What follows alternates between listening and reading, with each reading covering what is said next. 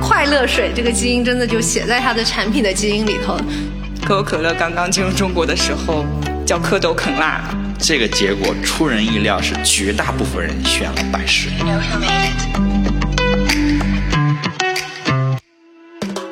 你好，这里是蓝莓评测旗下的播客 Deep Blue 深蓝。这期我们聊的话题是可口可乐，一个真正的伟大的品牌。不是说之前的就不真正啊，就是就是反正嘛，它就是一个伟大的品牌。哎，今天跟我一起聊这期节目的是我们的老朋友 Jamie 和家园，两位跟大家打个招呼吧。Hello，我是 Jamie。Hello，我是家园。我是钱德勒，我总是不记得介绍我自己啊。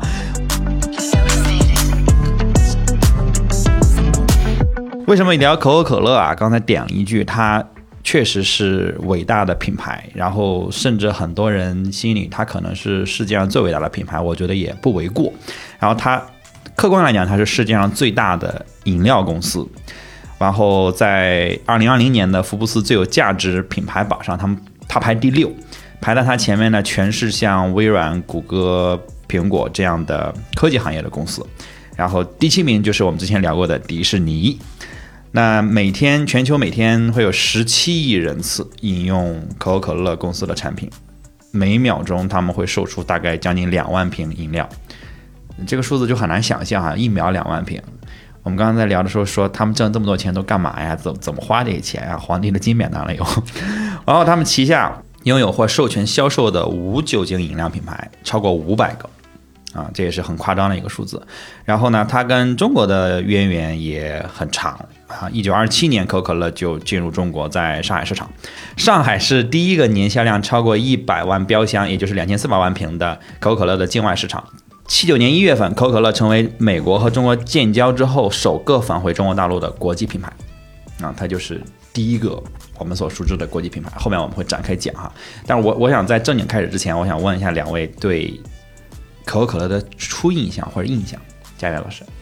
可口可乐，我觉得小时候就是大家小朋友之间就很爱争论你喜欢百事还是可口可乐，就是现在想来那种态度对立跟讨论咸粽子还是甜粽子也差不多。哎哎，然后不过我我后来对可口可口可乐印象比较深刻，是因为就自己大学学广告嘛，嗯、就是那那个简直就是大学四年绕不开的一个课堂作业，就很多老师就很爱把它引为营销的圣经，就是拿它的例子来跟我们去做课堂上的一些举例啊什么的。嗯，你是学广告的哟？对呀、啊。哦，初次见面，请多关照。哎，Jamie 老师。我是我爸很爱喝碳酸饮料，然后尤其爱喝可口可乐。我小时候因为喝可口可乐，一部分是因为喝可口可乐，然后就是牙齿都是蛀的。哦，上来就嗯来一段跟可口可乐的 beef 嘛，就感觉钱老师跟大家都不太熟，哦、就对，就是也好像很多故事都是第一次听到，对，很久没见了，也都忘了都你们都是谁了。我我我之前其实是属于。就是刚才家人说的那个可口可乐和百事可乐那种对立啊，我其实之前比较属于百事那一派的，因为我觉得百事就甜，然后呢它是气儿少一些，但在某一个时间点之后，我就突然可口可乐，我觉得可口可乐更，嗯、，real，就是不能这么说吧。哎呀，对不起啊，百事啊，就是说，呃，都很棒啊，大家都很棒。哎，百事那个蓝色也是我很喜欢的。就是说，我就突然就是口味变掉了，但是也也也没有变很久，我就因为肠胃就突然变得很差，然后我经常用可口可乐充饥。然后大家不要这么做啊，不要用任何的口呃那个碳酸饮料充饥啊。我是因为上大学的时候都是背包跑嘛，然后没有钱，然后没有预算，然后就每天有可能饿了之后就拿可口可乐顶住，然后。导致我的胃迅速的就变得很差，到现在都在就是还还那个本儿啊，然后我就喝不了可乐了。其实基本上所有的碳酸饮料我都喝不了，对，要气儿很少，然后、嗯、喝冰的什么的也特别容易拉肚子，然后经常就就肠道积气什么的就就很烦。对，然后反正这十年我已经变成就是说没办法进食碳酸饮料的这种、啊、非常悲催的状态，就偶尔你这个比比我更大。没，哎呀，怎么说呢？这我的问题，这我的问题，我自己肠胃的问题，我自己生活习惯的问题啊。但但是可口可乐呢，呃，一百多年的历史啊，一百二十多年的历史，然后呃确实是非常伟大。然后我们去扒他们的时候，会发现他好像他的伟大从最开始就已经奠定了一些基础。对，就是其实我们看他的历史，就是我们现在经常说他是成年人的快乐水嘛，就是他其实，在最开始诞生之初，他这个。快乐水这个基因真的就写在它的产品的基因里头，就还蛮蛮惊讶的看到，就是可口可乐其实在我们现在熟悉的那种瓶装的形式饮料瓶之前，它最最早其实是一个现制饮品，就现场制作的饮品，是一批从原浆然后掺兑到汽水里头去出售，嗯，然后它这个诞生的背景其实是。跟美国禁酒令时期是有关系的，就是一八八五年的时候，就那是多少年前？一八八五年的时候，美国当时禁酒，然后所以大家就把原先饮料中的酒精换成了水，然后来创造了一个无酒精版的苏打饮料。然后这脱脱离不开一个人啊，就是这个原浆这个创始人是那个一个叫做呃约翰彭博的人，他本身是个药剂师。哦，彭博，嗯，不是那个彭博啊，你接着说。嗯，对，然后就是是他这个人在一八八六年开始。把可口可乐这个原浆兑到了汽水中去出售，然后并且最开始竟然是就是在药房去售卖，感觉就是听起来中药味是就是有源头，但它本身成分也有一些就是医学的，对，就是这这个这个诞生历史其实还还蛮好玩的，就是大家。就是真是想尽办法去满足自己一点，就是生理的刺激跟精神上的刺激，就需要一些这种饮料的东西。嗯，然后但其实这个其实他一八八六年当时有了这么一批就是原浆兑进汽水中的动作嘛，然后他很快在一八八七年的时候，可口可乐就有了自己的第一个 logo，就其实动作还很快的，就一年之后。不过呢，再过了一年，就一八八八年的时候，这个。饮料的这个创始人，就是我们刚才说的这个约翰彭博，他就去世了。不过就是在他去世之前，他当时就把他手上剩余的一些股份跟股权出售给了一个商人。然后，哎，那个人名字很难念，Candler。嗯嗯，不是 Chandler，不是，嗯，少了一个单字。对，一个亚特兰蒂斯人。对对对。后来是在一八九一年，这个 Candler 他正式把可口可乐注册成为了一个公司。然后也在一八九九年，也就是从原浆饮料诞生的差不多十三年以后，可口可乐从一个呃原浆的限制饮品、现场制作的饮品、现场调制的饮品，变成了一个就是由直筒的玻璃瓶。来装的饮品，也就是其实很，其实就是一个现场制作饮品，到现在我们喜欢说的 RTD Ready to Drink 这种饮品的一个变身。但是人家那么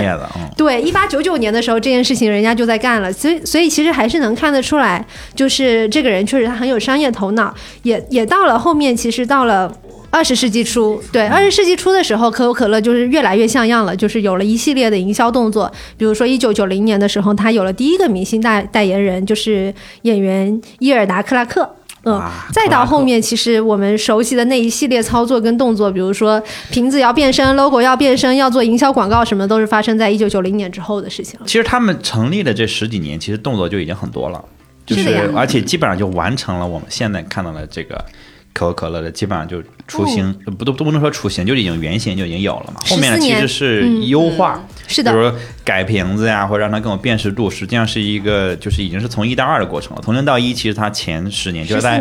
对十九世纪就已经完成了从零到一，嗯，而且这中间还相当于换了主理人嘛，对吧？就创始人两年就去世了。然后可口可乐其实它是也是一个全球化比较早的公司，就它一九二七年就已经进入中国，并且在上海设立了工厂，当时是屈臣氏矿泉水公司负责的装瓶。然后到了一九三三年，就是我们开头提到的说，上海的工厂已经是可口可乐在美国以外最大的装瓶厂了。然后呃，这里面有一个就是我们翻译成我们学翻译的常常拿出来。说的一个案例就是可口可乐刚刚进入中国的时候，叫蝌蚪啃蜡，cool，对，就是就是，而且加上它口味非常像中药，哎，其实销量是不太好的。到了一九三六年的时候，就是负责拓展全球业务的可口可乐出口公司在英国登报。就以三百五十英镑的奖金征集中文译名，然后当时的旅英学者蒋怡在《泰晤士报》看到了这个征集，就用可口可乐应征。当然，这个后面带来的这个品牌的巨大的成功，也是也是大家能看到的。就是蒋怡这个人也挺有意思，而且今年刚好是蒋怡的一百二十周年诞辰。然后，呃，一般我们会说到，就是他跟可口可乐关联时候，只说他是旅英学者，但是他本人其实也是一个经历蛮精彩的，就是他在英国。被选为英国皇家艺术学会会员，然后收五十年代英国编撰的世界名人词典，而且他是他在美国是哥伦比亚大学的进呃终身教授，也是呃二十世纪三十年代初比较早的开始用英文写作的中国人。嗯，对。然后一九五零年的时候，可口可乐的广告又更进一步了，它成为第一个出现在《时代》杂志。封面上的产品，而且这一年的感恩节，可口可乐也发布了品牌的第一支电视广告，而且这个时候广告的费用支出已经是可口可乐支出的很大一部分了。就呃，一九五六年的时候，它就已经呃有自己专门的广告公关公司，然后呃，在那个阶段也标志着它广告策略的一个转变吧。然后那个广告公公关公司服务了可口可乐超过五十年。哇！广告狂人的剧情感觉就上来了。广告狂人里面也有可口可乐。对呀，你说这个时候就让人想到，对对吧？而且有感觉也有很多是可能是映射或者什么的。嗯嗯，哇，蒋县长厉害啊！这个这个翻译就是已经远超信达雅了，已经太妙了，特别妙，嗯，特别妙。而且而且就是刚才说到这个时候，就是你像我们现在其实虽然可口可乐。是四个字，但是我们现在如果我们说可乐的时候，实际上想到的是 对吧？嗯、你只要说可乐，它相当于它已经占占了一个一个品类心智。嗯嗯，就比如我们说闪送一下，你可能是用顺丰送的，但是你其实还是说你闪送了一下这个东西。我这种就就是你闪送很厉害哈。说回来啊，说回来，对，然后呃。我们这中间的这个，我们就就按下不表啊，因为我觉得下一个最精彩的那个时间就到了七九年，嗯，然后可口可乐其实历经了很多在中粮的操作引荐种种这个作用下，然后重返了中国市场啊，就改革开放。刚开始嘛，然后其实市场还没有，还是没有那么那么的开放的。然后可口可乐又其实不仅仅是一家商业公司，它它一定程度上代表着美国美国文化嘛，它是一个很 icon 的这样的一个存在。所以呃，七九年它就很快的在改革开放之后进入中国，然后在八一年开始就在北京、广州这些地方开设了装瓶厂，然后八八年在上海建了这个浓缩液厂，还有装瓶厂，然后之后。呃，可口可乐市场所有的装瓶厂所需要的这个很神秘的那个饮料的浓缩液，或者称为原浆，哎，就都是来自于上海。对对，就是那个非常神秘，然后他们自己也不说，大家就疯狂猜来猜去，到底是什么呢？实际上，我觉得是什么，其实也已经不重要了。就是它公开了，我觉得也不会影响可口可乐的地位，因为本身那个配方已经其实不是大家喝可口可乐的重点了。这个就要说到后面。这个在七十年代末的时候，实际上这个中国大部分的这个经济行业一样，因为改革开放，呃，这个一下子放开，然后其实汽水行业也是群雄割据，基本上就是每一个地区有自己的代表的呃饮料，比如说北北京就是当年就是北冰洋，然后还有这个西安的冰峰啊，重庆的天府可乐啊，然后山东的啊崂山汽水。说实话，我我小时候我。我虽然山东人，但是我其实崂山汽水我没有什么没有什么印象。哎，那我去青岛玩的时候，特地喝过崂山可乐。嗯，是吗？嗯，就是那种，它好像还还被跟一些什么饮料并称四大奇葩，好像跟什么什么什么什么什么神蛇蛇什么那个，那也是青岛的呀。啊，对，就崂山可乐的草本药味会更重一点。那个真的喝不了，那个。然后气其实没有那么足。啊，哎，非常可乐。我小时候。跟可口可乐对着打的是非常可乐，哇，这个这这个这个这个品牌的名字上面有一层灰，在我心里就是好久没有听到这个。死去的记忆在，有一层灰啊，对，然后呢，这个呃，这里面讲一个小插小插曲啊，因为当时这个就是所谓的八大汽水厂形成了国内汽水的一个比较辉煌，然后割据竞争的这么一个。状态，然后八三年的时候，这八大品牌汽水产量占到了全国总产量的百分之四十二，就是这八个占了全部。啊，还还没提刚才那个汉口二厂，对，这是武汉的同学应该都知道的。然后，呃，但是这个这个随着百事和可口可乐进入中国之后，很多的这些啊、呃原来的大家都知道的国内的这些区域型的饮料厂，被百事和可乐就收购了啊。收购之后呢，就把他们给雪藏了，就是就停产了。然后这些这些就可能有一代人就完，可能几乎没有听过，呃，这个这些品牌有有的甚至被雪藏了十几二十多年，就完全就是销声匿迹了。有可能一两代人都不知道有这么个东西。就比如呃九四年，然后百事和北冰洋合作，然后他们当时用的策略是每卖一支北冰洋就送一支百事可乐。哇，这个非常的很会又很坏，对，然后这样的话，基本上这个百事的知名度就跟北冰洋的知名度就迅速的就拉起了，就所有知道北冰洋的人就肯定会知道百事，因为薅羊毛嘛，对，然后百事就呃后面就逐渐的取得了北冰洋的控制权，然后慢慢就把北冰洋雪藏了，然后我们现在喝到北冰洋，甚至在全国都能喝到北冰洋，实际上是呃百事跟北冰洋谈了很多年，才在零七年的时候就解开了这个合作的。所谓的合作关系。对，然后而且解开的时候，当时百事也他跟他们签了合约，要求一一年之前，就这四年，不得以北冰洋销售北冰洋的饮料。就是虽然我们解约，但是依然四年你不能去生产。然后直到一一年，然后呃，北京同朋友可能会知道，就是有家有一家这个公司叫百年伊利，就是卖各种糕点的那个公司，成为了北冰洋的应该是。当时是成为了第二大股东吧，然后开始去着着力去生产北冰洋，然后重新把北冰洋带回到市场。对，现在现在其实北冰洋还卖的蛮卖的蛮贵的，嗯，对，但是卖的很好。对啊，就是经常感觉在一些吃比较老北京的食物的餐厅里头，你就会比较主动的想要喝北冰洋。对对对对，嗯而且在全国，我现在很多城市都见到过北冰洋，我觉得他们的渠道好像也也也一定程度上也打开了，而且他们现在也有易拉罐嘛，然后也有那个瓶装的，对，然后当时呃除了北冰洋，还有六个。中国的汽水品牌被百事和可口可乐收购雪藏停产，然后这个我在 wiki 里面看了哈，这个叫在中国汽水业界被称为“水淹七军事件”，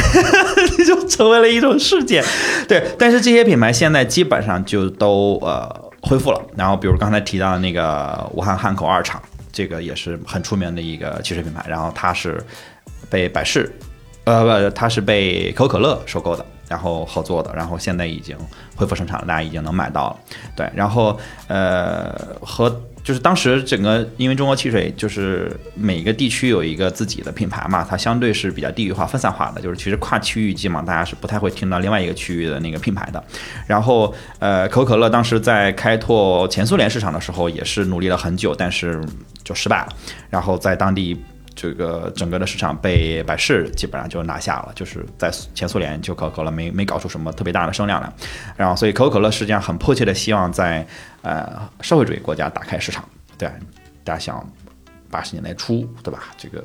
就不展开说了，对，然后呢，呃，后来就是改革开放之后，然后可口可乐找到了这个重返中国市场的可能性，所以他们就努力了很久去把这个东西，就把这个困难和挑战去给拿下嘛。然后，但是最开始的几年其实还是相对谨慎，然后包括可口可乐也没有被允许能特别大范围的去售卖，他们只能在友谊商店和一些外事酒店内才能买到。对，然后应该也是意识形态的一些问题吧。对，它毕竟一定是能代表美国。对，然后而且就是需要所有的货需要从香港来转运去送来，所以他们的物流成本会非常非常高，对吧？毕竟一瓶其实卖的没有那么多钱，如果物流再折腾那么一下的话，基本上这东西就很难赚钱了。销售渠道又没打开，啊，对啊，销售渠道又只有嗯那么小的一些受众，就非常非常窄，所以他们刚开始为了进入中国，其实是嗯经历了就是接受了巨大的一个损失的。然后，而且八十年代初，他们还就是啊走过一些钢丝，他们在这个北京街头宣传，然后因为这个事情直接被禁售一整年，就是仅有的仅有的销售渠道也被卡死了，就是受到了很严厉的惩罚嘛。对，然后呃。再往后，其实就是我们现在这些这这个这个这个年代了。然后零九年，他们做了一件事情，蛮大的，就是他们开始在呃环保这个方向投入了大量的资源。他们把整个的包装从、呃、开始采用从植物中提取一些原材料，提取乙二醇去去做，然后用把这个瓶子做成了完全可回收再利用的植物环保瓶。虽然它是塑料，但是看上去是塑料，但是说它是完全可回收的。然后他们在也计划在二零年对所有的 PET 塑料瓶都采用植物环保瓶包装，但是具体有没有采用我没有查到资料啊，当时数据说是二零年要开始做这个事情，然后一八年他们做了一个蛮大的事情，就是他们三十九亿英镑收购了全球第三大咖啡品牌，我们没聊到的咖啡品牌 Costa。咖士家，卡世家，对，哎，刚才开场之前我问他们咖士家是什么，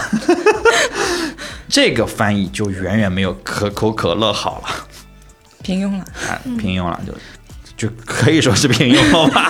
找不到一个找不到一个更有礼貌的词了，嗯嗯，但是可口可乐其实从一个单一的饮料公司变成我们认为的伟大的，然后深入应该是全世界每一个人人心的世界品牌，还是做了一些蛮有趣的事情。对，就是我觉得就像我刚开头的时候聊到的，就是它非常像是广告学生的那个教科书嘛，就是你不管在书里的案例，还是老师 PPT 上还用的，其实都经常会提到它。然后我觉得就像刚刚钱老师说的，就是可口可乐它从八零年代重新返回国内，然后开展的一系列动作，就是它还是一个嗯。不管是从它本身的手段哈，就像刚刚我们提到，它跟一些当地的饮料厂啊这一些之间的 beef 跟合作等等的，还是它在我们消费者感知能感知到的面上的事情，它确实还是一个蛮会利用本土的能力，或者说，或我觉得抽象一下，用一个可能广告学生爱用的词，就是文化符号，去传递它自己品牌在市场上深入人心的点。就这个其实会让我想到我自己私人的一个小故事哈。就我以前一直不理解为什么我的舅舅非常爱喝可口可乐，就是、哦舅舅，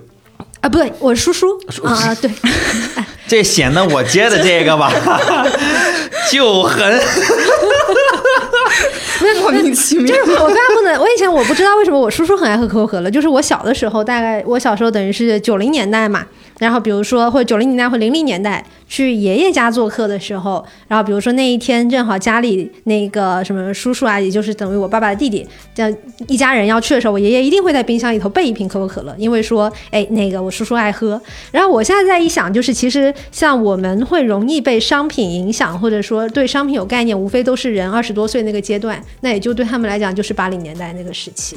所以其实回过头想，就是在那个可口可乐应该在那个年代人的心里，它是一个很强的植入的，就是或者说其实是成为他们那个时候可能接触洋货、西洋货比较少的时候的一些东西，喝起来觉得太酷啦。就像我们的星巴克，嗯，嗯，有有有有有，对吧？是不是有一点成年人的快乐水，无非就是那些成瘾性的东西，要么是可乐，要么是咖啡。有有有，嗯对它无其实无非是占了这样一个一个心智嘛，嗯，然后我觉得呃，除了饮料之外啊，就我们还看到它其实在去年的时候，在饮料之外也迈出了可能它新的一步，当然这是不是新的一步是我们的猜测。它去年呢，在那个英国伦敦的那个 Covent Garden，就是所有的名牌都要占领的兵家之必争之地，可能就像我们的三里屯一样的地方，开了他第一家的欧洲旗舰店。然后这个店里呢，卖一些有的没的，就是什么他们的一些周边呐、或者是一些设计师独家的合作啊之类的东西。但我觉得这里有意思的点哈，就是我们就深扒了一下他在非饮料领域的动作，发现他甚至是有自己的可口可乐服饰天猫旗舰店的。哦，然后这个背后呢，他合作的工厂还是福建企业，这件事情就非常好玩了。那个福建企业曾经还操作过纽百纽巴伦，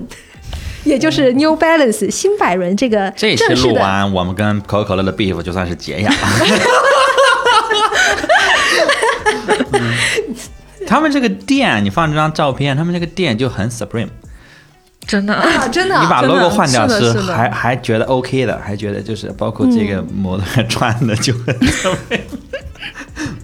不过，其实我觉得这个事情呢，就是其实能看得出来，就是可口可乐确实是比较会善用文化符号和设计语言去做事情的哈。嗯就是不管是他在自己的服装啊，还是非饮料之外的动作，拉回饮料本身，其实有很多故事可讲啊。就像我们说，它其实对于瓶身的一个商标保护啊什么的，对吧？对，就是它呃，我我们说到可口可乐，其实大家应该会首先想到他们的那个瓶子吧，对吧？就是呃，瓶子肯定是它最有标志性的。然后我之前还一度就比较幼稚的时候，还会去各个地方去旅行的时候，还会去想着去收集一下当地的玻璃，或者说限定的那种瓶子，就是前段时间就是在收拾家里的时候发现，哇，这些过期了五年八年的可乐，就是说，哦，我跟季老师在洛杉矶的跳蚤市场买过了哪一年的？啊，那应该是四九年的一瓶，四九年的，对里面是有东西的，里面是有可乐。对我们买过一瓶一九四九年的可乐，然后一个玻璃瓶装的，对。哇然后用了几刀，反正等值于二十人民币的价格，真的是三刀，对，三三刀的可乐嗯，嗯，我喝了吗？这个算是什么？这就这就就是厉害了，这嗯，陈酿，啊哇，这是八十年陈酿，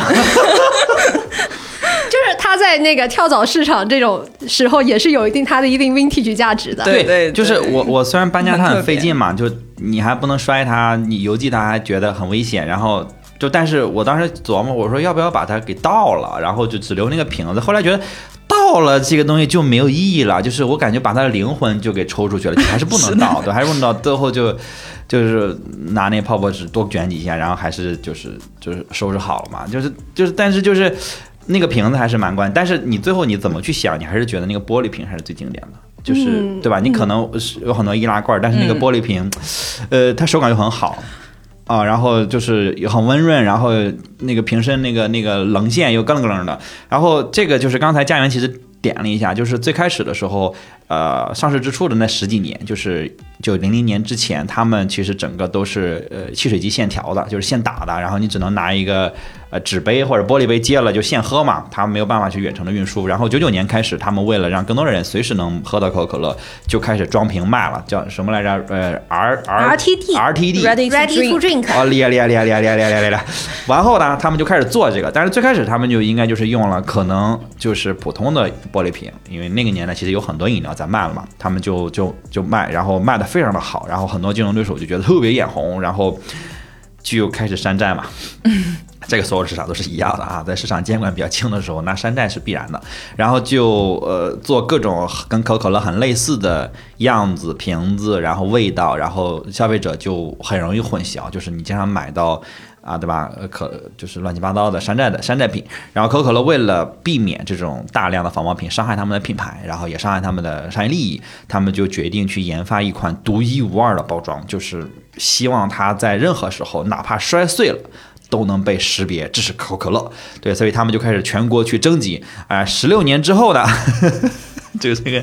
那个年代的时间 总是走得很快。十六年之后呢，哎，有一个这个设计公司，然后他那个设计师就设计了一个跟现在的可口可乐的瓶子玻璃瓶很像的一一款啊，它的灵感来自于大英百科全书刊登的一张可可豆的插画。为什么用了这个作为灵感？是当时这个设计师也不是很清楚啊。据说他以为可口可乐的原料是可可豆，所以他想着我用你的原料去做了一个很可爱，就很好看，跟现在也很像，就是它是类似于一个有花瓣的这种钢根的这种设计，然后在瓶的底部，你看感觉像一个可可豆似的。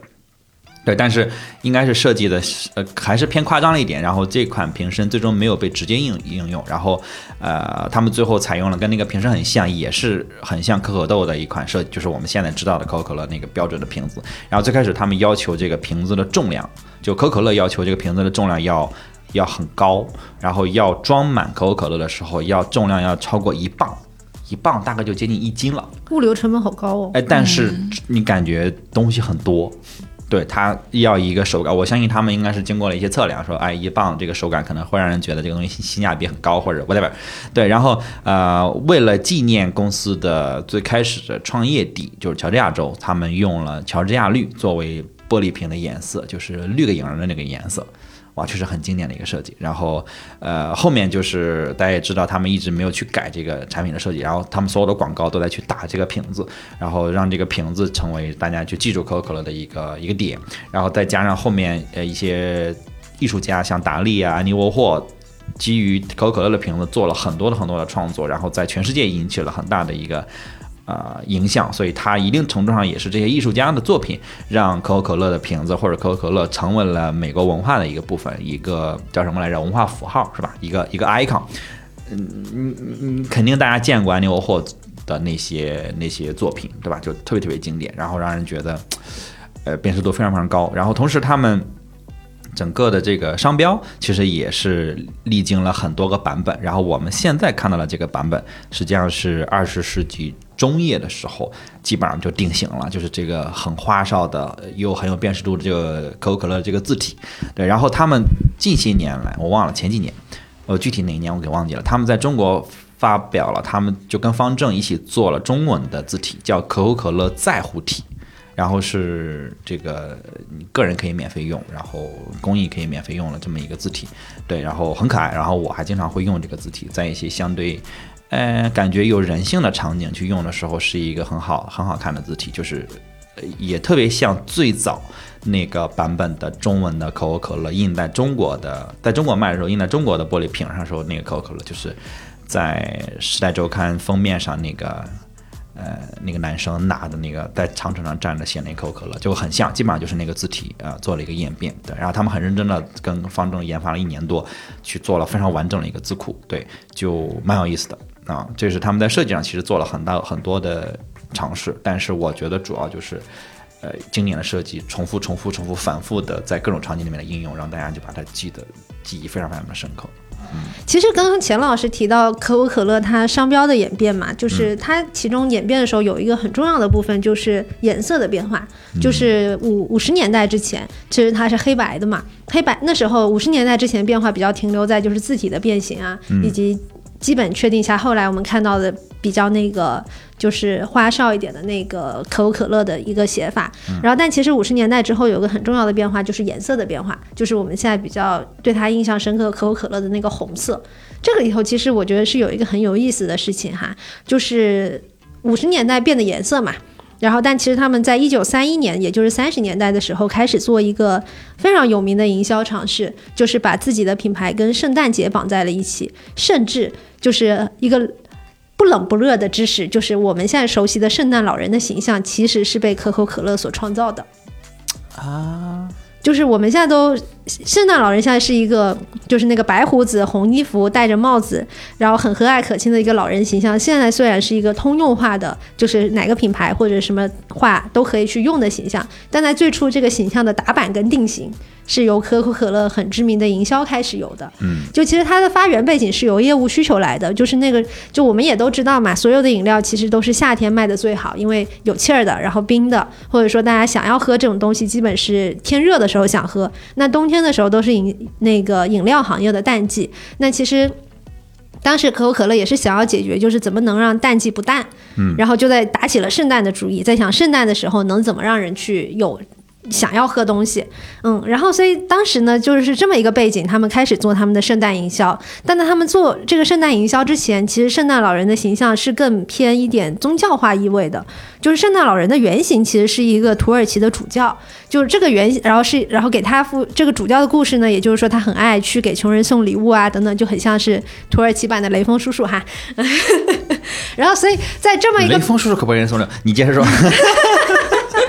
乐于助人，嗯。然后，那这么一个形象，其实当时呢，就是比如说画圣诞老人的，就是有可能是什么画家呀，或者是反正当地的，就大家就各自画各自心里的圣诞老人嘛，就是红的绿的都有啊。然后，但其实形象都很不稳定，就是经常见到的都是一种有点像宗教化的感觉的圣诞老人。然后，可口可乐就是在他想要做这个营销的时候，请了一个艺术家重新把这个形象给卡通化，画的就是我们现在常见的那个红白搭配的圣诞老人，有着白白的浓密的。胡子有着红色的衣服跟帽子，一个很憨态可掬的圣诞老人。然后当时推出了他他们这样一个圣诞营销，并且在后来未来长达三十年的营销中，年复一年的去讲这个故事，然后去讲圣诞老人的故事，让这个这个形象去深入人心。所以其实，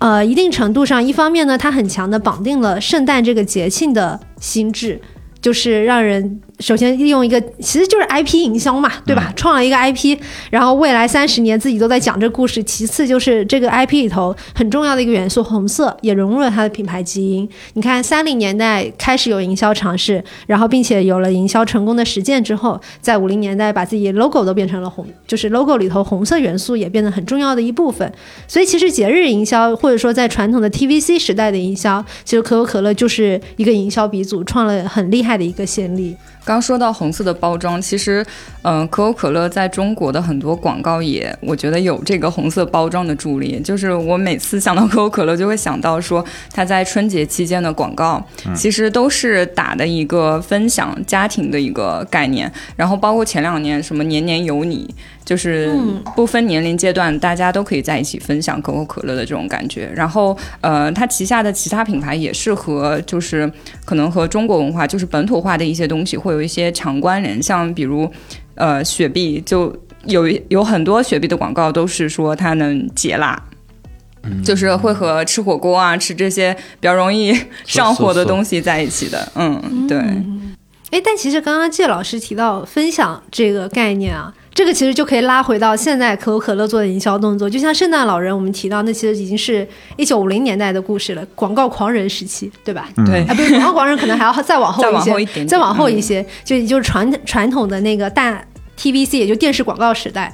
所或者报纸纸媒时代、传统媒体时代看到的，但其实到了二零一一年，也就是当互联网营销或者什么社会化营销开始这种概念开始流行的时候，可口可乐也是走在前面的一个先锋。可能我们我们能感知到的就是那个带名字的瓶子，就这是我们之前录之前还有过讨论，当时钱老师就问说，哎，这个瓶子是淘宝的业务还是可口可乐？我我一直以为这是一个，就是他就是就是一些淘宝店自己就是瞎搞，嗯，淘宝店是瞎搞，但 但它的鼻祖就是原型还是从他可口可乐自己主动官方也做了哎，嗯对，官方先做，然后后来才追随。就我们经常能看到的什么婚礼啊，或者什么毕业啊，不是有的时候就会有人在可口可乐上。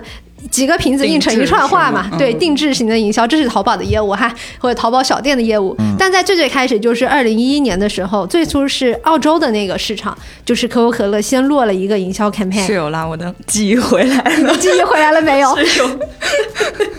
因为我们也知道嘛，就是外国人名字其实不像我们那么复杂，无非就是那些，对吧？就是你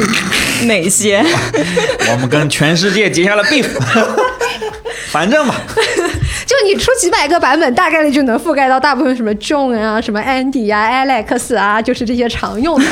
然后当时可口可乐干了一个啥事儿，就是啊、社会化营销最初期其实不就是很喜欢 hashtag 那个井字嘛，他就出了一个 share 呃，应该怎么讲 share a Coke 对吧？嗯，就分享你的可乐，然后 with，然后什么 Alex John 印在瓶子上，然后这是他最早的那个名，他们叫昵称瓶吧，就是这么一个营销 campaign 的原型。然后没有想到，就是在澳洲市场确实引起了大火，就大家都很喜欢找到自己的名字，或者说朋友的名字拿去送人拍照，然后发这个 hashtag 上网上上那些呃那个社交媒体网站哈。当时很夸张，还有一个机器，就是 有点像声控打印机吧，就是其实就是让你呃在那个机器面前说你的名字，然后互动营销，对，然后他就打出那个引用你名字，你的表情怎么这样？顺便推广一下 Siri 了。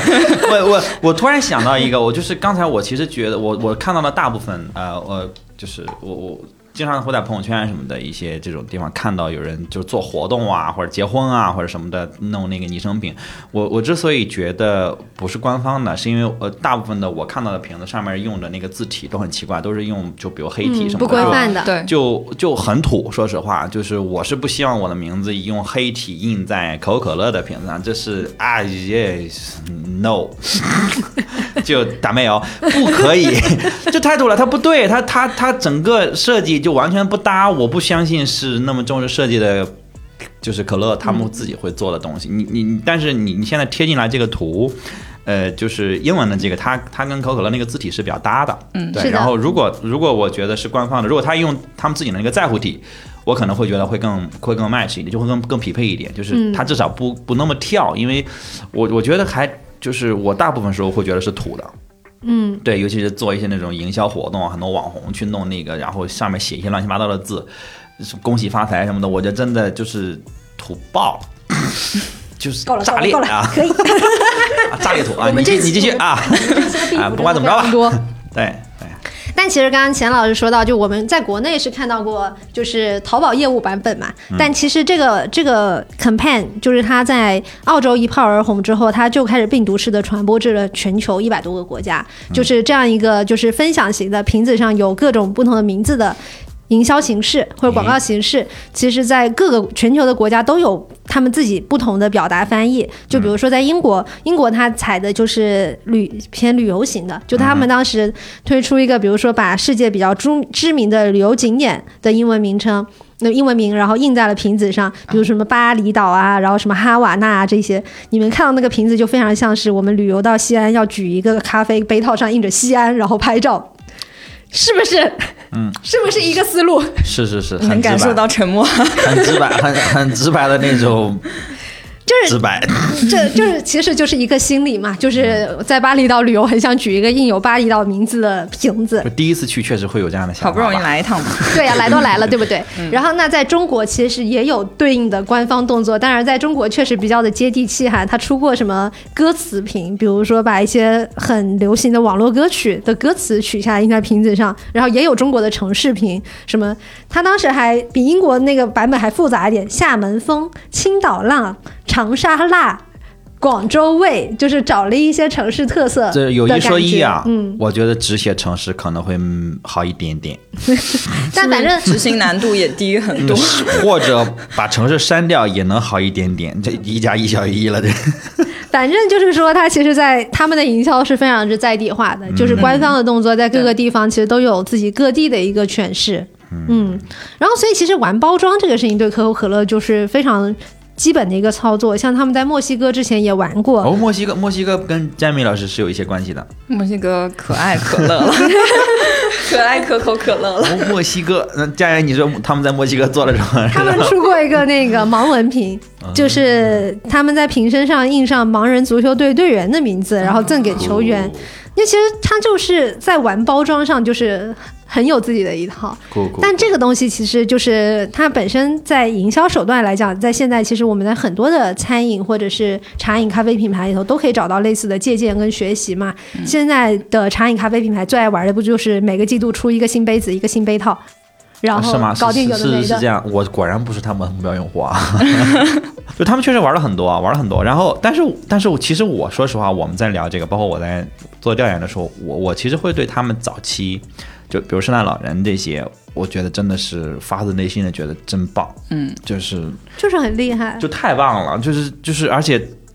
他甚至最后他就自己淡出，然后让他自己成为了一个文化，就是的，就是因为因为那个圣诞老人，就是芬兰人说圣诞老人是芬兰的嘛，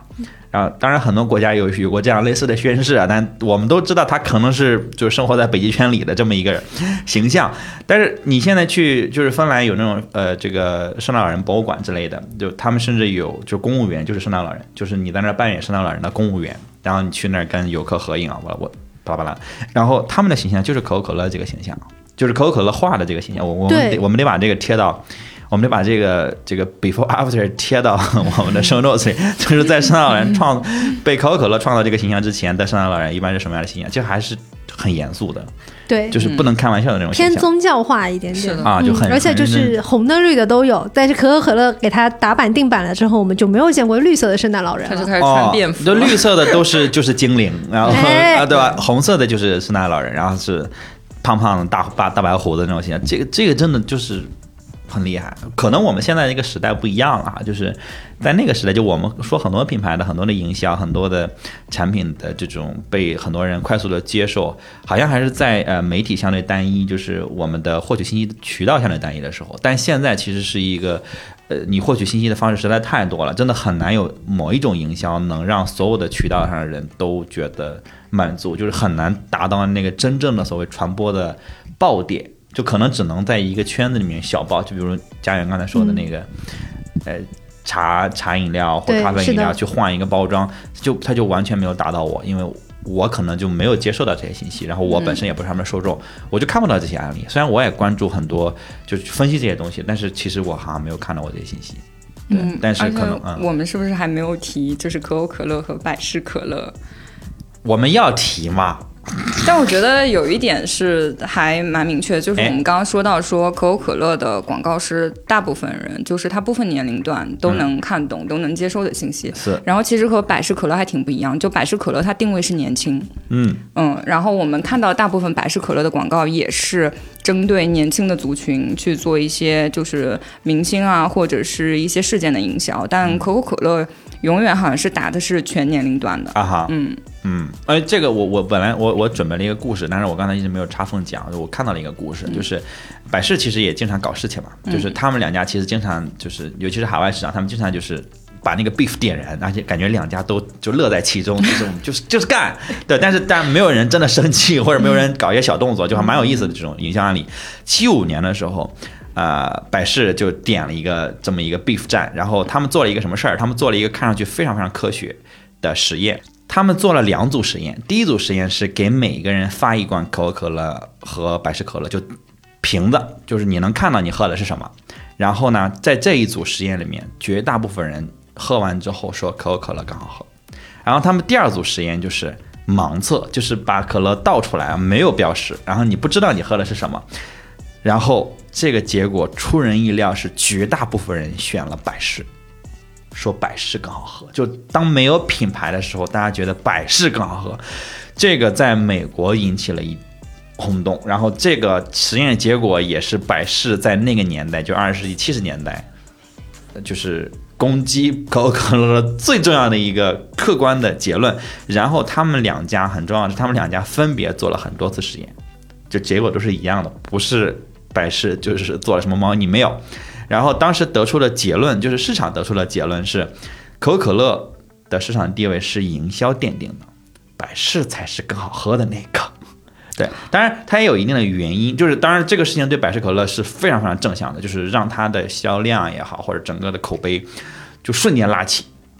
对，然后其实就是你去想，就是后来也有一些很多的分析啊，就是很多就是呃科学上的分析，就是其实可口可乐是比百事可乐，呃，其实百事可乐是比可口可乐更甜的，那个甜度，呃，有一些研究说是这个甜度大概是百分之五的差，对，就是百事更甜，所以。其实大部分就是我们之前说宝矿力啊什么的，其实你看宝矿力那个配方，哇，主要就是糖啊，就是它就是甜，然后它加一些别的呃味道，让去平衡掉那个甜，去掉它的腻，其实你就会觉得啊，这个风味很好，这个很好喝。但百事其实会会更甜一些，这个也是我早先更喜欢百事的原因，就是它更甜，它又气儿又少，所以它可以就是摄入很多，也不会打那种特别胀的嗝。对，这个是我早先的原因。对。就是，总之，他他们做了这么一做过这么一一一件事情，我觉得还蛮有趣的，就是也也可见可口可乐品牌和营销之成功，会让人种下一个先天的先入为主的印象，就是嗯，肯定是可口可乐更好喝。而且当时那个活动叫百事挑战，哎，就明显就是说向更强的一方发起啊，对对对对对对对对，就还就还蛮有意思的，就是觉得他们做一些这种，就还挺 real 的，就两家都还挺 real 的，就是出来就是 PK 嘛，对。但可口可乐的营销确实是几乎，反正在那个年代你挑不出什么毛病来。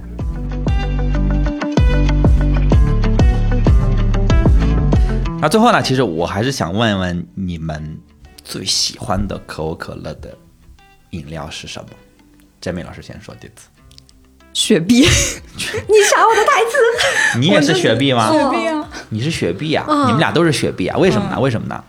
就是柠檬味的，柠檬味的。我觉得是清爽。嗯嗯，我就是觉得可口可乐，我是我是没有很爱喝甜啊，就喝甜的东西我没有很爱。然后所以雪碧可能它的颜色这样说，哎，对，可能雪碧跟可口可乐糖分也许是一样的，从成分来讲，嗯、但它的颜色确实给你感觉更清爽，然后、啊、对对，然后你也觉得好像喝起来更更更更舒适吧。我还看过另外一个实验，就是当可口可乐和雪碧。被封装起来，你看哦，有人说它味道是一样的。盲测的时候，有一些实验说这两个味道是一模一样的。我也很很震惊，迟疑这件事很震惊。我我觉得大家可以试一试这个实验，我没有看到过特别科学的，但是我们之前在办公室做过这个事情，很多人喝不出来。就装在那个保温杯里，让大家盲喝，嗯、很多人喝不出来这两个的区别，觉得是一样的，但实际上一个是雪碧，一个是可乐。我们待会儿就去买两瓶试一下。对对，但是一定要把它盲测啊，因为你的视觉会影响，影响特别特别影响你的大，会放在保温杯里，就是就是很简单的一个方式。啊，对他，当时我们在办公室做过这个事情，就是也有人能喝出来，但是大部分人喝不出来，就是觉得这是一样的，或者说，呃，你说哪个是可乐，就只能猜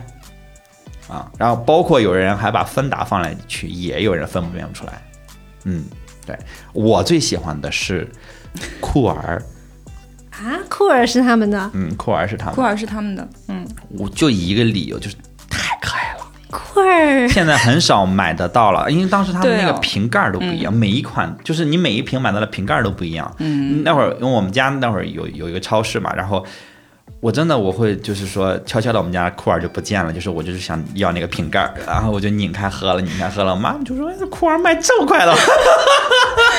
销量是真好。对对对，也没见着钱，反正就都卖了，都让我喝了，就一箱箱的哦，就特别可爱，就是没我我没有再没有看到过那么可爱的饮料。但是它后面还出过其他的口味，我记得，出过但是都没有那个橙味的好啊，对对对对对嗯。对对对对，所以这个一定程度上也影响了我，当我去喝一个饮料的时候，如果头一回喝，或者就是比如出国喝没有喝过的牌子，我会优先选橙味儿的，嗯，我会优先选橙味儿的，就是但这个原因是因为苦儿，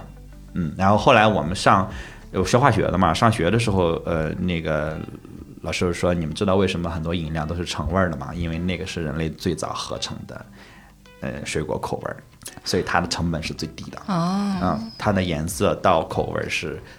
最早合成的这个口味儿，对，但一定程度上也就意味着橙味儿一般没有什么危险，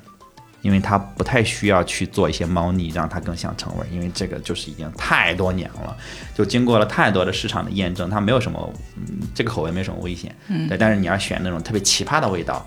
呃，你得判断一下这个品牌是不是值得信赖的。对，总之吧，反正情况就是这么个情况。呃，也请这个听到这儿的朋友跟我们分享一下你最喜欢的可口可乐的饮呃那个饮料吧，因为他们是家饮料公司，我老想说他们产品，但是你要是喜欢他们家的卫衣或者鞋，